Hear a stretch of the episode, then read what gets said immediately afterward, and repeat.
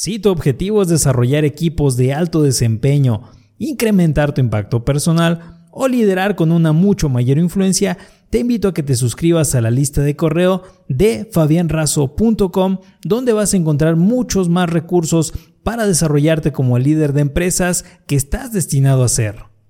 El niño rebelde. Cómo tener una actitud a prueba de todo. Historias de superación.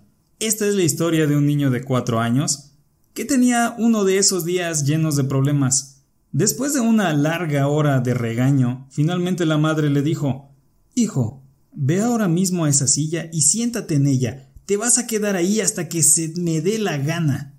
El muchachito se fue a la silla, se sentó y dijo Mamá, por fuera estoy sentado, pero por dentro estoy de pie.